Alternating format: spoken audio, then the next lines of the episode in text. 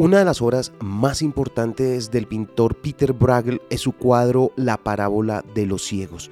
La pintura muestra a seis ciegos que caminan en fila, cada uno apoyado en el hombro del anterior.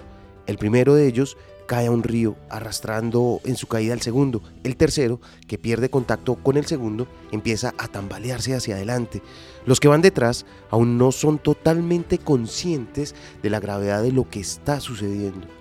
En la cara del cuarto ciego se percibe su preocupación cuando siente que comienza a perder el apoyo de su antecesor. El quinto olfatea el peligro y el sexto y último todavía ni se ha percatado de nada. No obstante, ya puedes dar por hecho que todos terminan corriendo la misma suerte del primero. En el Evangelio de San Mateo, Jesús dice, refiriéndose a los fariseos, Dejadlos, son ciegos, guías de ciegos, y si un ciego guía a otro ciego, los dos caerán en el hoyo.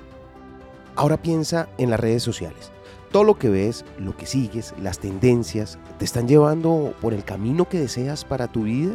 ¿Verdaderamente te están aportando? ¿Es el camino que quieres darle a tu proyecto? Lo aprendí en la vida.